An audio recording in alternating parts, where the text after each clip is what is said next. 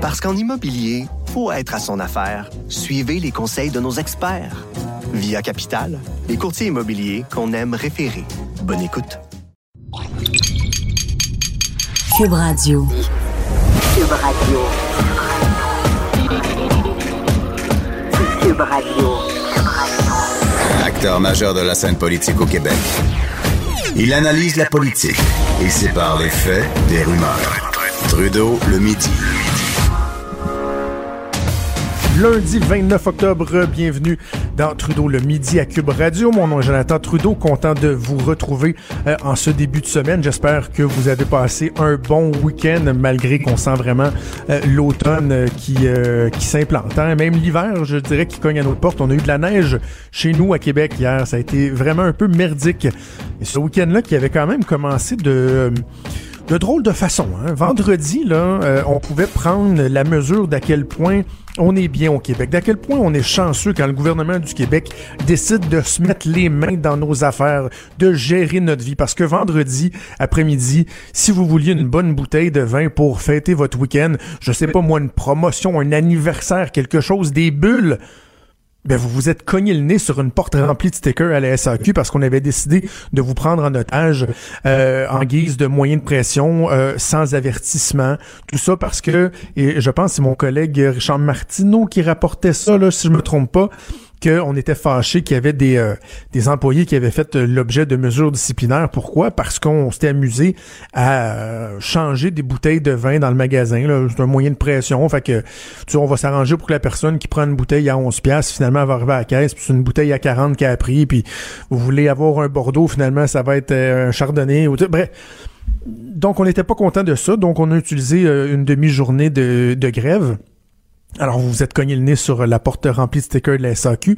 En passant parenthèse, j'adore les employés de la SAQ, là. Ils font une super de bon job. Je trouve juste que vous vous aidez pas. C'est pas vrai que vous allez aller chercher la sympathie du public euh, en faisant des, des, coups d'éclat comme, euh, comme ceux-là. Et bref, donc, là, vous vous pétez le nez sur la porte de la SAQ. Vous dites, ben, à la limite, je pourrais peut-être me fumer un petit joint à soir, tiens, hein, le pot s'est rendu légal depuis le temps que je me retiens. Je pourrais peut-être m'enrouler un puis avoir du plaisir entre amis ou en famille, pourquoi pas. Ben là, vous allez dans une SQDC, puis il reste plus rien. C'est tablette. 90% du stock est en rupture de stock. Et là, en plus, vous savez que ça va être fermé trois jours par semaine désormais. Vraiment, ça va très, très bien. Ce qui vous restait, la chose que vous pouviez faire, que le gouvernement pouvait vous aider, c'est d'aller vous chercher, un petit gratteux ou un loto 649. Ah, ça, ça c'est correct. Le gouvernement s'occupe de la loterie. Si vous avez 18 ans, parce qu'on sait que c'est 18 ans et plus la loterie maintenant au Québec, ben là, vous pourriez, vous pouviez aller dans un dépanneur, faire le line-up derrière trois, quatre personnes en train de faire valider leur billet perdant et vous aussi peut-être courir la chance d'être millionnaire parce que c'est un beau rêve de, d'espérer peut-être devenir millionnaire par la chance grâce à notre gouvernement. C'est un peu décourageant quand même. Honnêtement, qu'est-ce que le gouvernement fait dans autant d'aspects de notre vie? Des fois, on se le demande et je pense que vendredi, c'était une bonne occasion pour se poser cette question-là. Puis on aura l'occasion euh, d'y revenir assurément. C'est quelque chose qui est récurrent dans notre actualité. Parlons du président américain Donald Trump. Euh, bon, euh, une autre tuerie épouvantable en fin de semaine euh, aux États-Unis. Je sais que c'est monnaie courante. Je sais que malheureusement on les oublie très rapidement. Celle-là semble nous marquer peut-être un peu davantage parce que bon, c'est un, crime haineux racial dans une synagogue de Pittsburgh.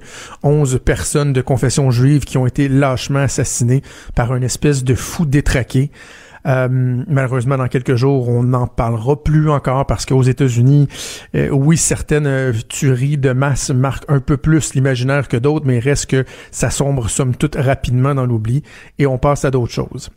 Et là, le président américain, lui, s'est exprimé sur la chose. Évidemment, je commencerai pas à vous dire que le président américain est responsable du fait qu'un un, fou furieux, euh, un extrémiste décide de, de, rentrer dans une synagogue et euh, de tuer euh, des juifs c'est pas de la faute du président américain. Là, certains vont parler du, climat de haine aux États-Unis.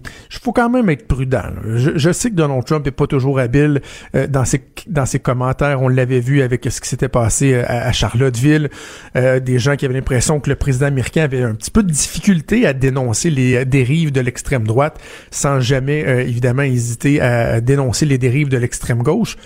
Personnellement, je pense qu'on devrait faire les deux, là, autant à gauche qu'à droite. Ici, nous autres au Québec, on a de la misère à dénoncer les dérives de la gauche, mais bref. Donc oui, Trump avait pas été habile, mais quand même, c'est certainement pas lui qui a alimenté la haine des Juifs euh, que qu'avait ce fou furieux. Quand on sait d'ailleurs que sa propre fille Ivanka Trump s'est euh, convertie euh, au judaïsme euh, suite à, son mariage avec Jared Kushner. Donc, on peut pas ça lui reprocher, mais il reste que euh, et, là, je vais parler de deux aspects, euh, différents, mais qui se rejoignent. Donc, ces commentaires depuis la semaine dernière sur toute l'histoire des, bombes euh, qui ont été livrées. on a appris vendredi que c'était un fanatique de Donald Trump, qui assurément n'a pas répondu à un commandement de Donald Trump.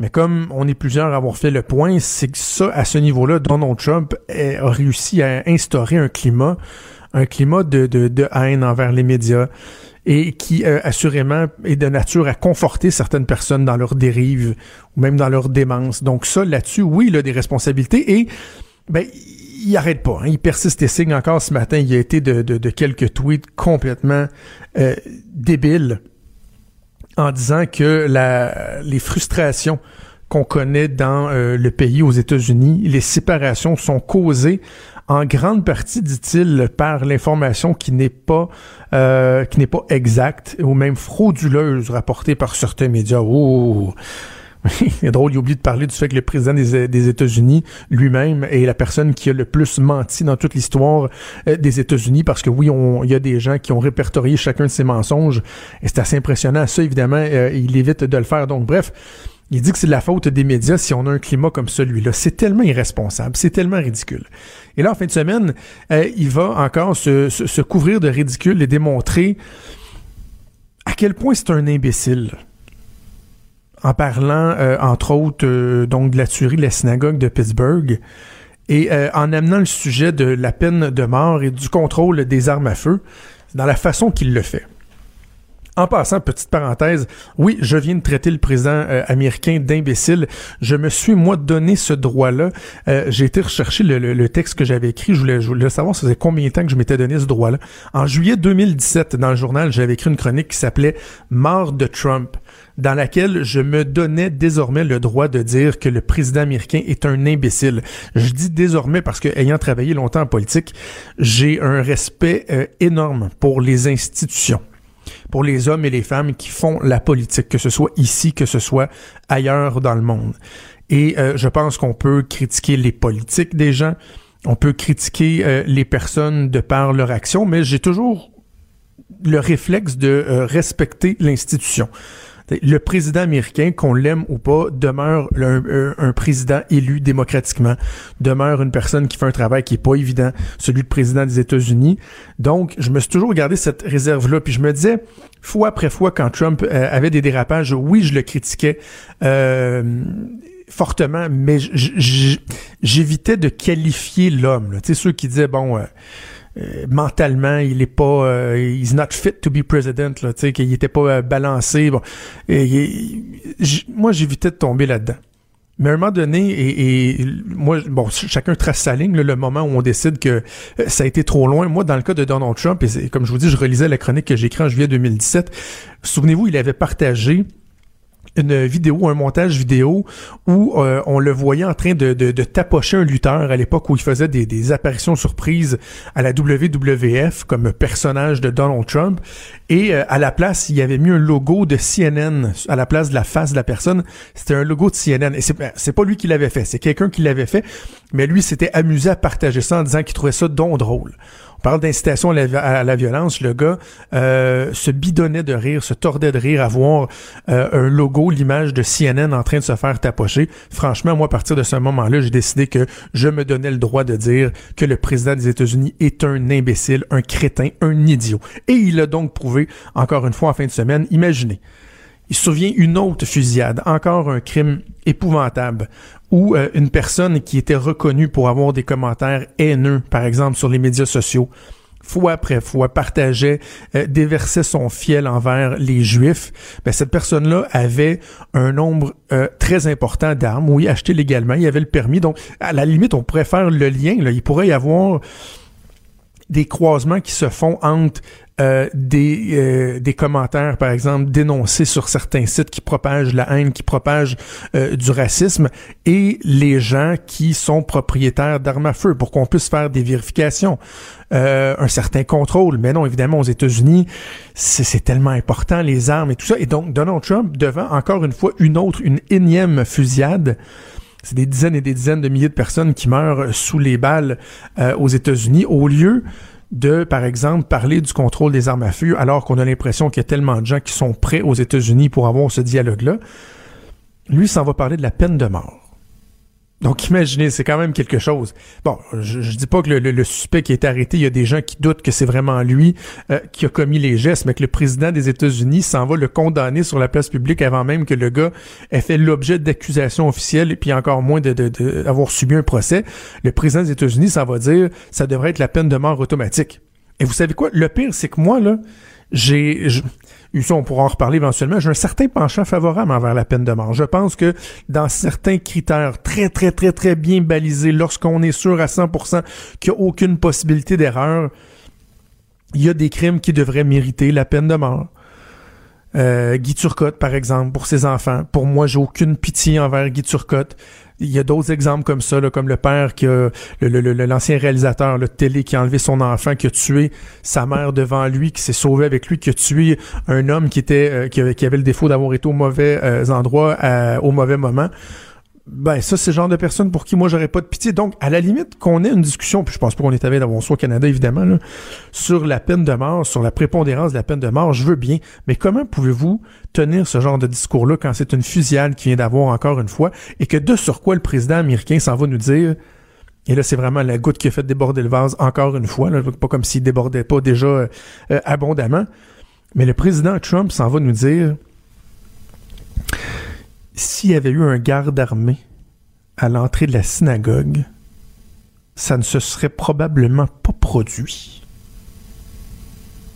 C'est tellement débile comme propos, c'est tellement stupide qu'on en manque de mots. Comment vraiment, lors d'une tuerie comme celle-là, vous pouvez avancer le fait que si, par exemple, devant chaque lieu de culte, il y avait un garde armé ou que tout le monde avait un gun à l'intérieur, qu'on euh, éviterait des, des, fusillades. C'est aussi stupide que lorsqu'il y a eu une autre tuerie euh, dans une école, euh, je me souviens plus laquelle, on a envie qu'on oublie les noms, mais au cours des, des, deux dernières années, euh, nombre de jeunes qui ont été tués, et que d'ailleurs, il y avait des, pro-Trump, les, les, paranoïaques de ce monde, les amateurs de, de, conspiration qui disaient ouais ouais non c'est probablement pas vrai, c'est pas arrivé, c'est CNN qui a engagé des acteurs et tout ça là.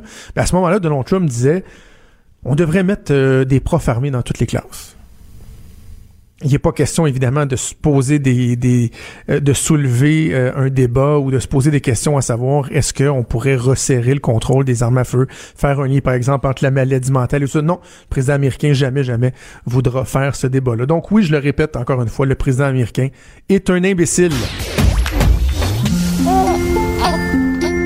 Quand Trudeau parle de politique, même les enfants comprennent. Jusqu'à 13h, vous écoutez Trudeau le midi. Cube Radio. Les Brésiliens ont élu un nouveau président hier, Jair Bolsonaro, qui prendra la tête du pays au cours des prochaines semaines, prochains mois.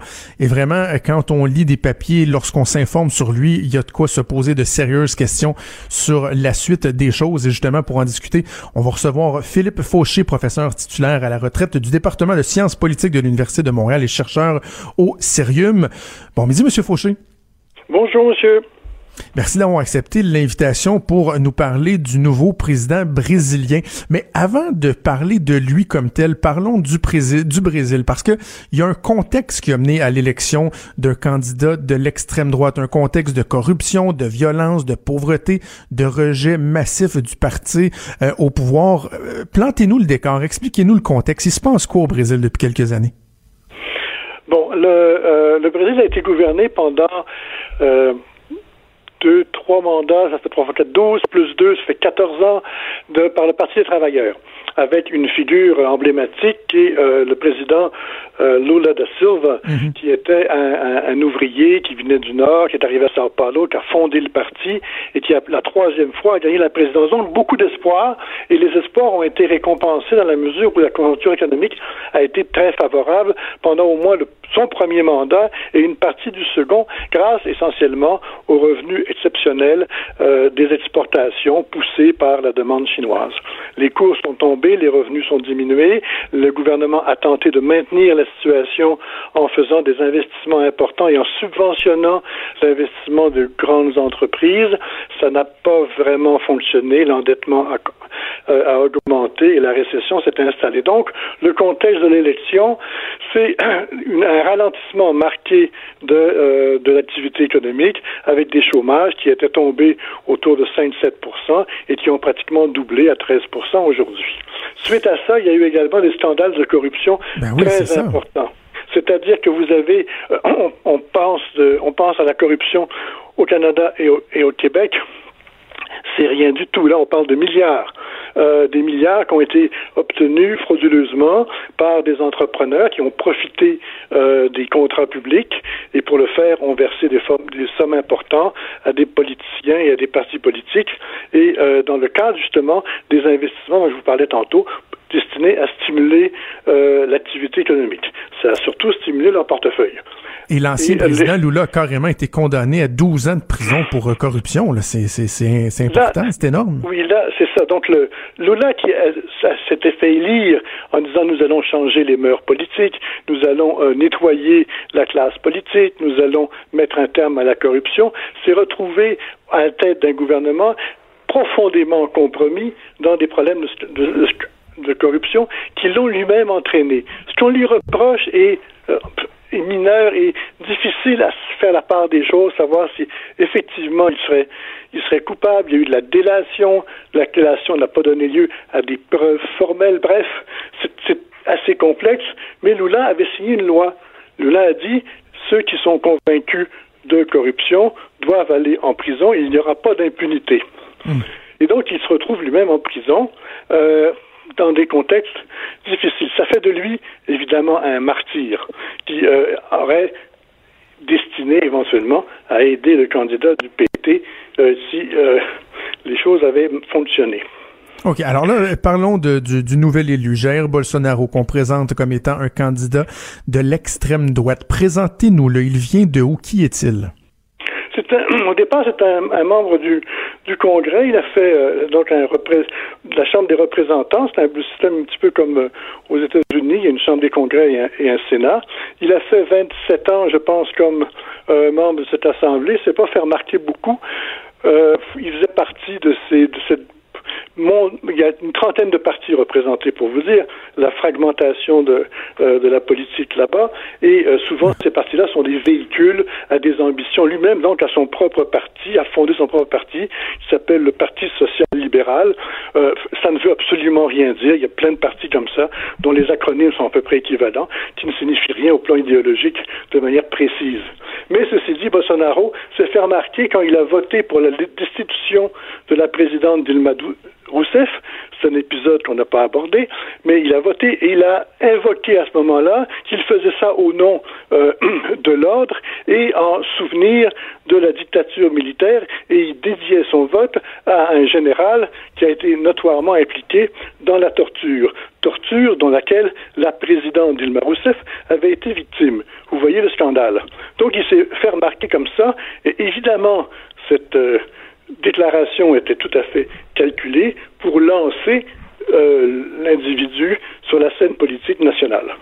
Parce que c'est ça, ça faisait près de, déjà de 30 ans qu'il était au Parlement, mais quelqu'un qui faisait peu parler de lui, sauf des fois euh, des déclarations un peu fracassantes. Et là, donc, il y a Lula qui est en prison, il y a la présidente Rousseff qui est destituée, et là, lui, c'est venu lui ouvrir euh, tout grand les portes. Mais dans le fond, ses positions étaient déjà connues. Lorsqu'on lui reproche, là, au niveau, par exemple, de, de, de, sa haine des homosexuels, écoutez, là, il, il, a dit des choses absolument épouvantables, par exemple, qu'il préférait voir son fils mourir dans un accident de voiture que de le voir ramener un PD à la maison, et je le cite, c'est des déclarations oui, oui, qui vous, donnent... Vous avez raison, mais ces citations-là sont... Euh, sont je, je ne l'excuse pas, et c'est toujours délicat euh, de trouver des circonstances atténuantes, mais dans son cas, ce sont des déclarations qui ont été pigées au long de ses 27 ans de carrière politique dans des contextes très différents. Ça n'excuse pas le propos. Je dis simplement que l'accumulation des faits, c'est comme s'il il, s'exprimait comme ça tous les jours. Évidemment, ce n'est pas le cas. Ceci dit, évidemment, le, personnage euh, est, imbuvable, ce qui a donné lieu à une confrontation brutale entre euh, la gauche qui traitait euh, Bolsonaro de fasciste et de danger à la démocratie, et lui il répliquait, il parlait de dictature communiste. Vous voyez, ça volait pas très haut tout ça.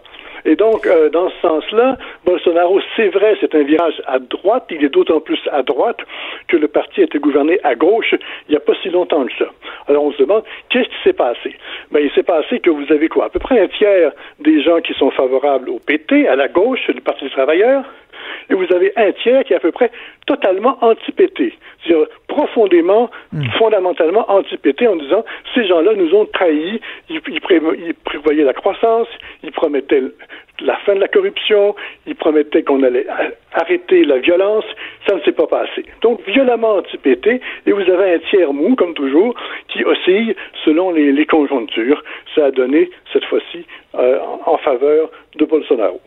Alors, ne, ne, ne, nous enfergeons pas dans ces euh, déclarations du passé, parce que, bon, comme vous dites, on peut aller très loin dans, dans, dans, dans, dans son passé pour voir ce qu'il a dit Prenons des, des, éléments plus contemporains, entre autres ses engagements. Lui il parle de nommer des gens, euh, des militaires à des postes de ministres. Il veut libéraliser les restrictions sur le port des armes à feu et il veut, entre autres, instaurer la présomption d'innocence automatique pour les policiers qui auraient tué des citoyens dans l'exercice de leurs fonctions. Il y a quand même certains engagements, certaines de ces positions qui ont de quoi soulever d'importantes questions ou des craintes. Euh, effectivement, on peut soulever des craintes, c'est la réponse qui importe.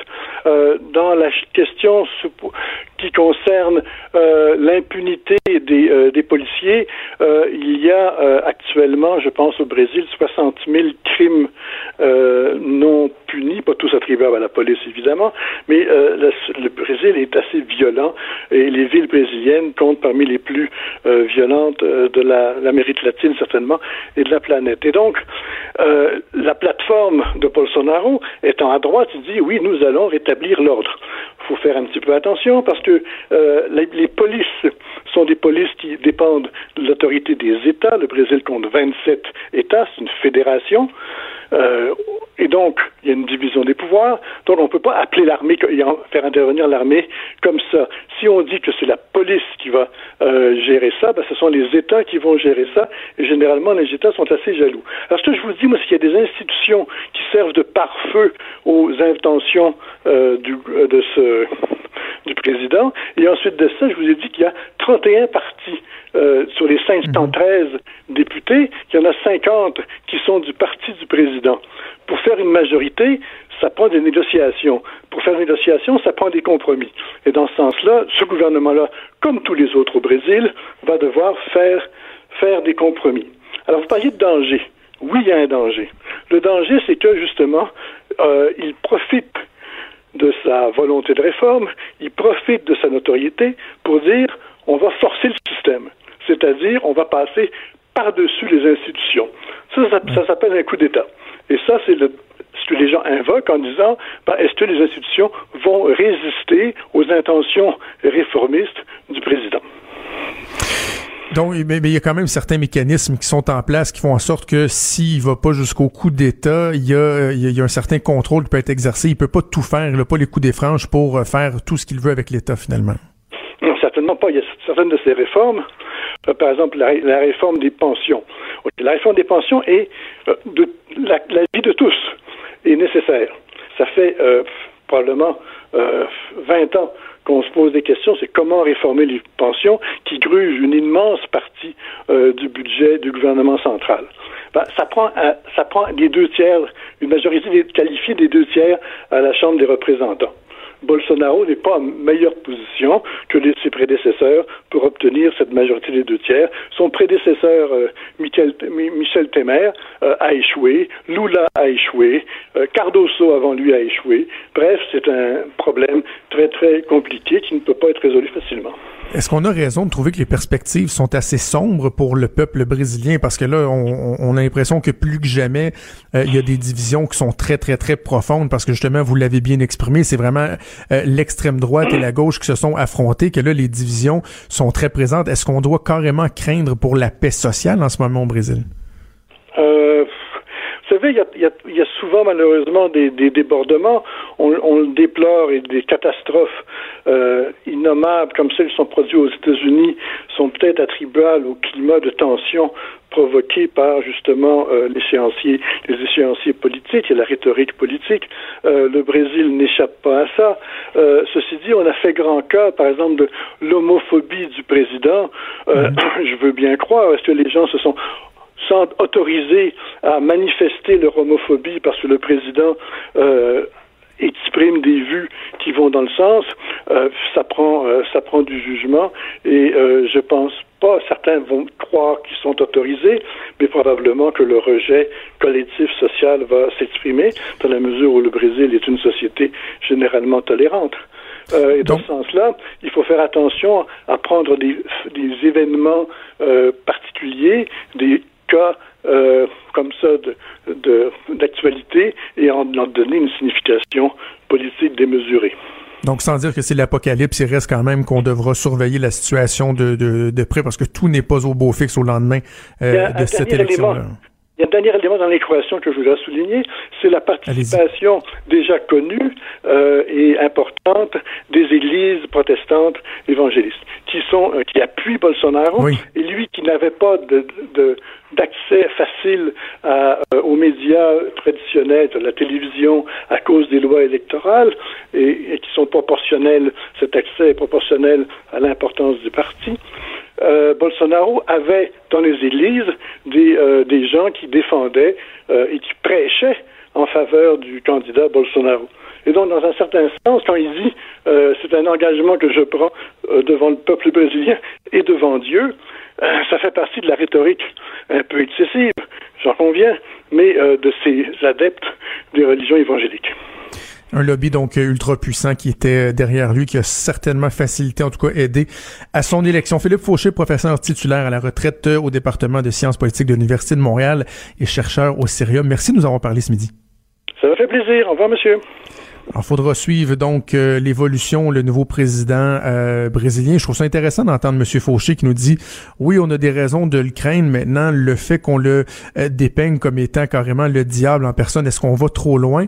Je dois vous avouer que j'ai quand même de sérieuses craintes. Lorsqu'on regarde des citations qu'il a pu dire, des éléments qu'il a pu affirmer au cours de, de, de, sa vie, je veux bien croire que ça fait longtemps. mais lorsque, par exemple, il dit dans le passé, la dictature militaire a torturé mais elle n'a pas suffisamment tué. C'est assez particulier d'entendre ça. Donc, bref, le président américain, lui, Donald Trump, euh, qui a dit sur Twitter qu'il avait parlé au président élu brésilien, qu'il avait une très, très bonne discussion avec lui, qui comptait bien s'entendre. Alors, euh, voyons voir ce que ça va donner tout ça. Trudeau, le sexe symbole de la politique. Ah, c'est Jonathan, pas Justin. Trudeau, le midi. Cube Radio. Je suis un ardent défenseur du travail des médecins euh, au Québec. J'en parle souvent, que ce soit euh, dans le journal ou quand je suis à la télé ou même des fois, vous m'avez entendu en parler ici à la radio depuis euh, que l'aventure de Cube a débuté. Je n'hésite jamais à dévoiler mon, mon conflit, si on veut, d'intérêt. C'est-à-dire que j'ai marié une femme médecin spécialiste.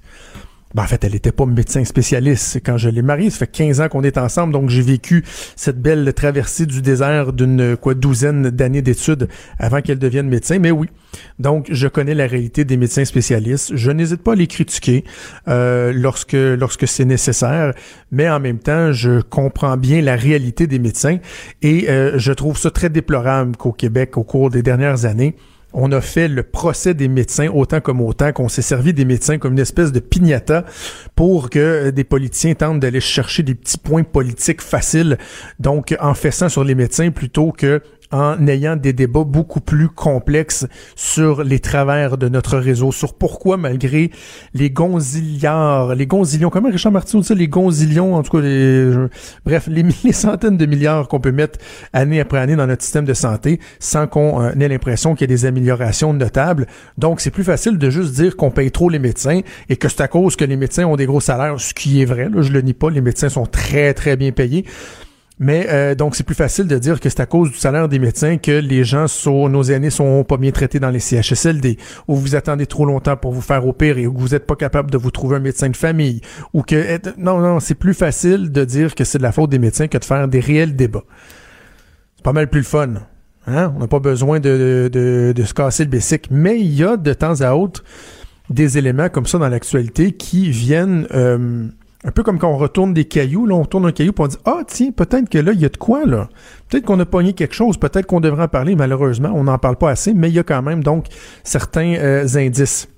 Un article très, très intéressant dans Le Soleil euh, ce matin, ici dans la région de Québec qui nous parle d'un projet pilote qui a été mis de l'avant il y a cinq mois par le CIUS de la capitale nationale en partenariat avec le GMF, donc le, groupe de médecine euh, de médecine de famille de la clinique médicale val -Bélair. Je vais essayer de vous expliquer ça euh, le plus simplement possible. Et vous allez voir que les constats de ce projet pilote-là sont assez, euh, assez intéressants.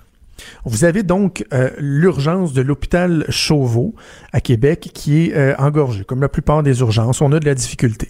Et là, donc, le projet pilote qu'on a mis de l'avant avec le GMF, c'est de voir comment on peut essayer de, de, réorienter les patients vers les cliniques de euh, vers le GMF, donc vers les médecins de famille, lorsque leur raison de consulter à l'urgence euh, valent pas la peine finalement de voir euh, de voir un, médecin à l'urgence. Donc vous savez si vous allez à l'urgence, vous êtes classé selon euh, une échelle, une gradation qui va de P1 à P1. Bien évidemment votre vie est en danger, vous êtes en danger de mort et tout ça, donc vous êtes la priorité des priorités.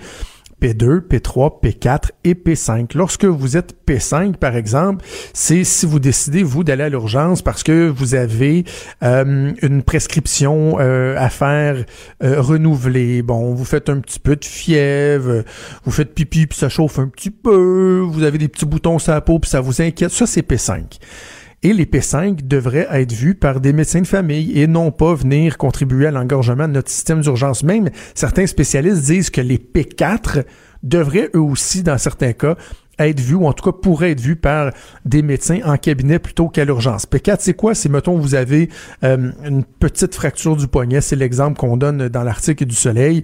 Bon, que vous pouvez avoir stabilisé de la glace et tout ça, ce que vous pourriez à la place attendre le lendemain, aller voir un médecin de famille, bon, ben ça, c'est P4. Alors, ce qu'on a fait dans ce projet pilote-là, c'est que au GMF, donc là où il y a les médecins spécialistes, tous les médecins se sont assurés de garder ouvertes à chaque jour des plages pour voir des patients euh, euh identifiés comme étant des P5 à l'urgence et qu'on redirigerait vers la clinique médicale. Alors, dans les faits, vous arriviez à l'urgence Chauveau. Vous êtes vu au triage par une infirmière. L'infirmière dit, écoutez, vous, vous êtes un P5. Voici ce qu'on vous propose. Dans les 60 prochaines minutes, parce que c'est ce qui était prévu dans le projet pilote, dans les 60 prochaines minutes, euh, vous allez être appelé par le GMF qui, lui, va vous donner un rendez-vous dans un maximum de 24 à 48 heures pour que vous voyez un médecin de famille. Et ce faisant, ben, non seulement vous allez euh, désengorger le système d'urgence, en tout cas vous allez contribuer, mais en plus, vous, personnellement, vous ne serez pas pogné à attendre 7, 8, 9, 10 heures dans une salle d'attente avec des gens autrement plus malades que vous. Et vous allez aller voir un médecin, on va vous donner un rendez-vous, puis dans 24, 48 heures, vous allez aller voir un médecin de famille je trouve qu'il y a là quelque chose de très très bon, mais malheureusement, ça n'a pas très bien fonctionné. Imaginez, sur la durée du, du, projet pilote, c'est 865 plages donc 865 rendez-vous qui auraient peut-être duré, de donner un dégagement donc vers les médecins de famille. Et, donc, il y a des gens, tous les P5, et, Dieu sait qu'il y en a dans, les, euh, dans les hôpitaux. Ben tiens, à Chauveau, c'est 13% sur une base annuelle. Sur 35 000 visites, c'est 4 550 qui sont des P5. Là. Donc, imaginez, il y en a, c'est 13% le plus que 1 sur 10. Donc, sur 865 plages qui étaient rendues disponibles pendant la durée du projet pilote, il y a seulement 15 patients qui ont accepté d'être référés. Donc, ce que ça veut dire, c'est que l'infirmière dit donc, euh, dans 60 minutes, on vous appelle, vous avez votre rendez-vous dans 24 à 48 heures pour votre ongle incarné. Les gens disent, oh non, moi, attends ici, moi. Bah, non, je suis bien. On va me prendre une petite revue, là, va me lire mon séjour, m'attendre, puis et euh, après ça, je vais pouvoir sortir en sacrant contre le système de santé en disant que c'est donc épouvantable que j'ai attendu 7, 8, 9, 10 heures, mais en omettant de dire que j'aurais pu avoir un rendez-vous, retourner chez nous, puis avoir un rendez-vous le lendemain avec mon médecin de famille. Donc, les gens, une fois rendus à l'hôpital, préfèrent attendre que de se faire référer. Donc, il y a là un problème qui est majeur. Et je veux vous euh, citer dans son intégralité euh, les propos du docteur Bernard Fallu, qui était responsable du projet pilote au GMF. Et lui, il dit, bon, il dit bien que c'est son, son opinion personnelle, je pense qu'il voulait être prudent, mais il dit on a un choix. Soit on continue de mettre encore des milliards dans les urgences et que les médecins d'urgence continuent de voir des patients pour des niaiseries alors que leur rôle est de traiter des, des cas graves et qu'ils sont formés pour ça, soit on décide que les patients P5 qui ont un médecin de famille facilement accessible sont persona non grata dans les urgences que c'est brillant, que c'est bien dit. Voilà, voilà là euh, une lumière au bout du tunnel. Parce que le patient qui est P5 et qui se fait dire par euh, l'infirmière, ben écoutez, je vous réfère vers le GMF, si lui décide d'aller se mettre les deux pieds sur une chaise dans, euh, dans la salle d'urgence et à la place de chialer contre le système et d'attendre 8, 9, 10 heures et de prendre des places de quelqu'un qui en aurait eu davantage besoin que lui, vous pouvez pas le sacrer dehors, il reste là. Alors voilà là euh, une option qu'on devrait envisager. Je sais que c'est pas demain la veille parce qu'on a donc de la misère à faire ce genre de débat là ici euh, au Québec, puis qu'on se dit que les urgences, hein, c'est notre droit, c'est mes taxes qui payent ça. Même si bien des gens n'en paient pas de taxes, ne paient pas ne, paient pas d'impôts, c'est mes impôts qui payent ça, et même s'ils n'en paient pas, euh, on aurait donc de la misère à dire, ben écoutez là, on va mettre en place des mesures strictes qui font en sorte que si vous êtes à l'urgence puis que vous n'avez pas d'affaires là, et que vous êtes euh, dans des heures d'ouverture de clinique et qu'on vous démontre qu'il y a de la place dans ces cliniques-là, qu'on peut vous référer, que vous allez être vu dans 24 à 48 heures, c'est dommage, mais vous attendrez pas 8, 9, 10 heures à l'urgence. Vous allez attendre 24, 30, 48, 72 heures jusqu'à temps que vous vous tanniez, puis que vous preniez vos clics puis vos claques, puis que vous retourniez chez vous, parce que vous êtes en train d'engorger le système d'urgence, le système de santé de manière euh, inutile. Ou tiens, pourquoi pas faire payer la visite aux gens. Ah ouais? Nous, on considère que vous n'avez pas l'affaire ici, que vous, pourriez voir un médecin de famille. On vous démontre qu'il y a de la place, vous voulez pas y aller? Parfait. Voici le coût. Le coût d'une visite à l'urgence. Combien ça peut coûter avec toutes les, forces, les ressources que vous mobilisez en étant à l'urgence? Voici la facture.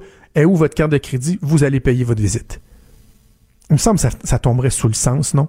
Je sais que ça, a l'air bien extrême ce que je dis là, mais c'est le genre de débat, je pense, que nous pourrions avoir au Québec plutôt que de juste dire que tout va donc bien mal dans le système de santé à cause des méchants médecins spécialistes qui font des gros salaires il y a là euh, une discussion à avoir, puis ça serait le fun que, un on soit capable d'avoir des discussions, de se poser des questions et de vraiment euh, euh, aller au cœur du problème. Par exemple, la lourdeur au niveau administratif dans notre système de santé, un autre truc dont on parle pas.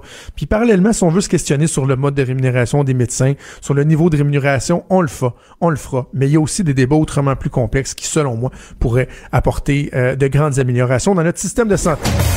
À gauche, à droite, au milieu. Tout le monde est le bienvenu. Jusqu'à 13, vous écoutez Trudeau le midi. Cube Radio. Vincent Dessureau, comment vas-tu? Attends, comment ça va? Ah, ça va bien, là, je t'entends. Ben oui, en forme? Oui, ça va bien. T'as passé un beau week-end? Oui, on s'est vu même. On se voit en semaine comme le week-end. Salut, bonjour. C'est vrai, ben oui, je t'ai vu en fin de semaine. Ben oui, ben oui, c'est ça. T'es-tu le même gars que celui que je vois salut bonjour? J'avais pas réalisé ça. Pareil, pareil. Oui, dans ta tête, c'est deux personnes différentes. Et d'ailleurs, en fin de semaine, j'ai vu, euh, quand j'étais à Salut Bonjour, il y avait toi, mais en même temps, il y avait François-David Bernier qui fait euh, la chronique judiciaire dans le show ici, et Luc La Liberté qui est le chroniqueur de politique américaine. Donc, il y avait quasiment un petit get-together de Cube et de Trudeau le midi. Toute la gang était là fun. Ben dans tes sujets, euh, j'adore ça, parce que tu m'envoies tes sujets avec juste une ligne. Donc, je suis un peu où tu t'envoies. je t'en dis le moins, le moins possible. C'est ça, et c'est ce que j'aime, parce que tu me surprends. Et là, vraiment, j'ai très, très hâte de t'entendre me parler de la possibilité de se bâtir une maison en pipi. Oui, En urine? oui, une maison en urine. Est-ce qu'on aura Ok. ça bientôt?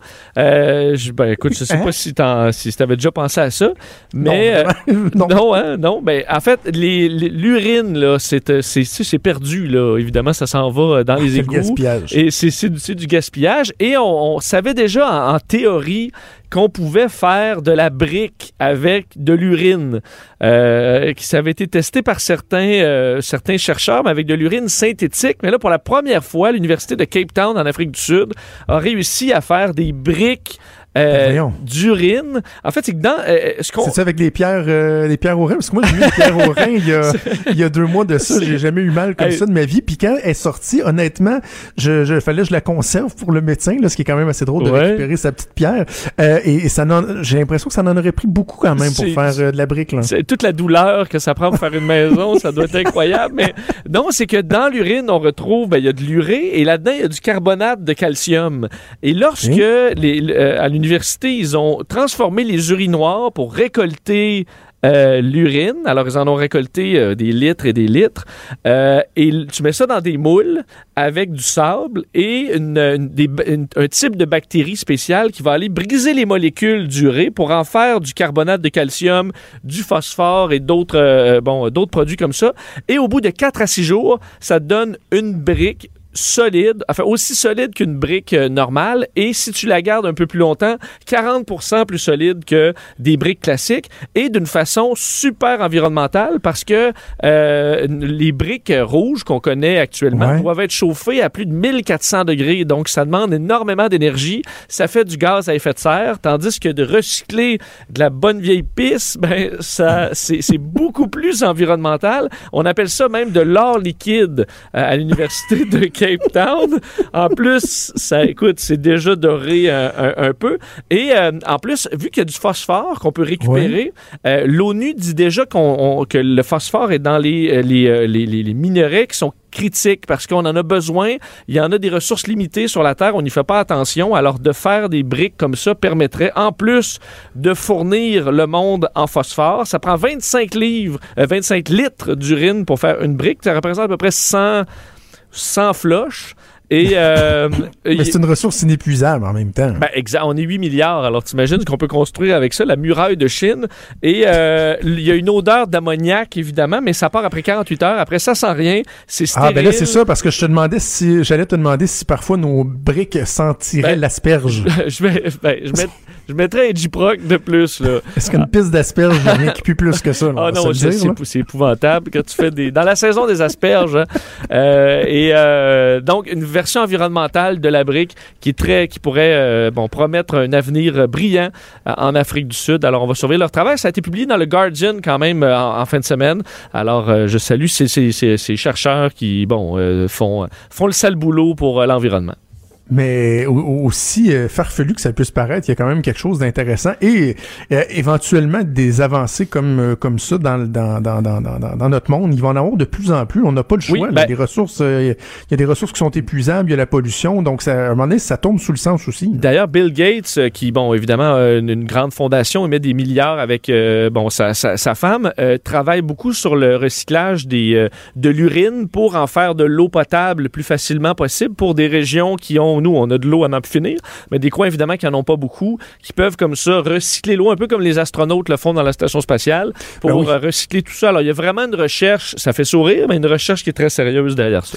Kevin Costner le faisait dans l'excellent Waterworld. Ah, oui, c'est bon. ça avait-tu été un flop, ça, pareil, hein? Tu trouves? Euh, J'étais enfant, mais dans mes, dans mes souvenirs, c'est un super bon film. Mais non, ça avait été, écoute, c'était après Robin Hood, puis c'est là que la carrière de, de Kevin Ça- Costner s'est mis à Ça avait péricliter, mon coulé comme son catamaran. OK. je, je- je garde très peu de souvenirs de ce film-là, au-delà du fait qu'il buvait sa pisse. En tout cas, OK. euh, parle-moi donc de sexe contre dos d'âne en Floride. Oui. D'après moi, il doit y avoir une erreur de typing dans non, ton sujet. non, c'est une histoire quand même particulière. Le maire de Lantana, euh, en Floride, qui est juste au sud de, de West Palm Beach, euh, le maire s'appelle Dave Stewart et il est accusé par euh, la commission sur l'éthique de la Floride d'avoir euh, voulu euh, offrir à une dame d'un quartier qui faisait une pétition pour des dos d'âne dans sa, rue, d'avoir voulu échanger des dos contre des relations sexuelles. Euh, on, en est là. Euh, la commission a d'ailleurs trouvé, euh, donc, met en, accusation, si on peut dire, c'est un tribunal d'éthique, mais euh, donc dit avoir trouvé des causes euh, assez solides pour pouvoir faire enquête sur le maire David Stewart qui aurait utilisé sa position de façon à obtenir des bénéfices sexuels. En fait, il aurait, la dame qui faisait une pétition, elle, pour les dos d'âne, il l'appelle et là, il l'invite à luncher. Il dit, garde, moi, si on a une relation sexuelle, j'ai une chambre au motel, des dos down, là, je vais t'en mettre à grandeur de ton, de ton quartier. Elle a dit non. Il l'a rappelé par la suite pour lui dire, gars, le vote est demain. C'est encore, c'est encore valide, hein? Si tu, si on a une relation sexuelle, tu vas avoir des dos. Elle a dit non. Le, finalement, la mairie a quand même, le conseil municipal a quand même voté pour les dos down. Alors, et là, il l'a rappelé après pour lui dire, regarde, si tu, si on couche pas ensemble, je vais tout faire pour les enlever Ben voyons donc. les dos down. Alors, il voulait vraiment. Finalement, ça n'a pas marché. Elle a porté plainte et il pourrait euh, avoir ben, non seulement de la destitution, mais jusqu'à 10 000 d'amende. Mais ce qu'on retient, c'est que finalement, cette femme-là, la sécurité de ses enfants, c'était pas si important que ça. Ça? non, parce que elle, elle les a eus, ces dos Je blague, bien sûr. Elle les a blague. ces dos down. Alors, Mais euh, faut-tu être un parfait crétin pareil? Ben, écoute, dire, parce que tu vois, moi, dans mon quartier, c'est un, un, un- un des problèmes. Là. On veut qu'il y ait des dos down parce que le- les, les voitures roulent beaucoup trop vite. toi, serais- tu serais-tu prêt? Est-ce que tu couches avec la mairesse? Sac! ou le Ben, maire? c'est Gilles Lehouillier ici, le maire, Ah. là, que je connais bien. euh, je Bon. je- je- je l'aime bien, Monsieur Lehouillier. On se connaît personnellement. Juste, mais euh, je l'imagine pas me faire de l'extorsion comme ça. là. Non, même, admettons, de l'embrasser. Est-ce que tu l'embrasses pour un dos down? Je, lui- je serais prêt à lui donner une sérieuse poignée de main. OK, bon. Bon. Même Mais une poignée de main qu'un un petit accolade. Là. Mais t'as raison, le mot. Et quel genre de crétin fait ça? Ben, semble que c'est C'est ce. Dave Stewart, maire de Lantana, un vrai champion. OK, hey, rapidement, la vie Oui. extraterrestre qui pourrait bientôt être confirmée. Je voyais justement dans le journal là, qu'il y a des gens, des ufologues qui se plaignent de ne pas être assez pris au sérieux. Oui. Est-ce qu'on va ravaler notre salive bientôt? Ben, ça se peut. On dit que, selon les experts d'une mission qui décolle en 2020 euh, de l'Agence spatiale européenne, un, un petit robot qui ira sur Mars pour aller vérifier s'il y a de la vie sous forme de bactéries. Mais on s'entend, s'il y a des bactéries, ça veut dire que euh, dans l'évolution, dans l'univers, on risque très bien de retrouver de, de la vie. Dans trois ans, donc, il se retrouvera sur la planète Mars et on dit qu'il y a 50 des chances euh, qu'on retrouve des bactéries. C'est l'avis, du moins, des scientifiques. Alors, ça se peut que d'ici trois ans, euh, on ait une chance sur deux que la vie soit confirmée à l'extérieur de, la planète Terre. J'ai hâte de voir comment nos religions réagiraient à ça. Mais aussi, ensuite, c'est de savoir s'il y a des bactéries. Ça se peut que nous-mêmes, on soit des martiens, parce que la façon dont la vie pourrait se propager dans l'univers, c'est par Ben exemple, voyons, admettons, un astéroïde frappe Mars, et là, il y a des, des, des fragments qui s'en viennent sur la Terre et qui ensuite, bon, euh, euh, envoient les bactéries de Mars vers nous autres. Alors, si l'ADN retrouvé est la même, ben, ça se peut qu'on soit même nous-mêmes des martiens. Alors, euh, qui aurait fait le voyage entre les deux planètes? Je trouve ça quand même hot. 2020, une mission de 1,5 milliard qui pourrait per- permettre de euh, prouver. Et s'il y a de la vie, on s'entend sur la planète voisine, juste à côté. Imagine sur un milliard de galaxies, devrait avoir pas mal de monde, à mon avis. Est-ce que tu y crois, toi? Ben oui, oui, oui, oui. Je pense que oui. c'est sûr qu'il existe quelque chose à ben, quelque part. Je pense qu'ils nous ont jamais visités. Je pense que les distances sont beaucoup trop grandes, mais je pense qu'il y a plein de petits bonhommes verts un peu partout qui nous euh, qui aimeraient communiquer comme nous. Hey, aimerait. D'ailleurs, si t'aimes l'espace, j'ai été voir First Man en fin de Oui. semaine. C'est très, très bon, le film sur euh, la vie de Neil Armstrong. J'attends un Euh, peu que les salles se vident, mais j'ai vraiment le, le goût d'aller le voir. Ça a l'air Oh, euh, un film. J'ai entendu Gérard Deltel d'ailleurs, qui est un tripeux d'espace, qui avait Oui. dit. lui il est capable par contre de dire la cravate n'est pas la bonne, admettons, sur cette Ouais, scène-là. c'est ça. Mais euh, Ma blonde est à peu près à ce bon. niveau de détail-là, Ah oui? mais euh, écoute, moi j'ai eu un, un très très bon divertissement. Et merci Vincent, on t'écoute cet après-midi à partir de semaine. 15h avec Mario et on se reparle vendredi. Nous, on se reparle demain. Merci à Hugo Veilleux à la recherche et à Joanie Henry à la mise en onde. Cube Radio.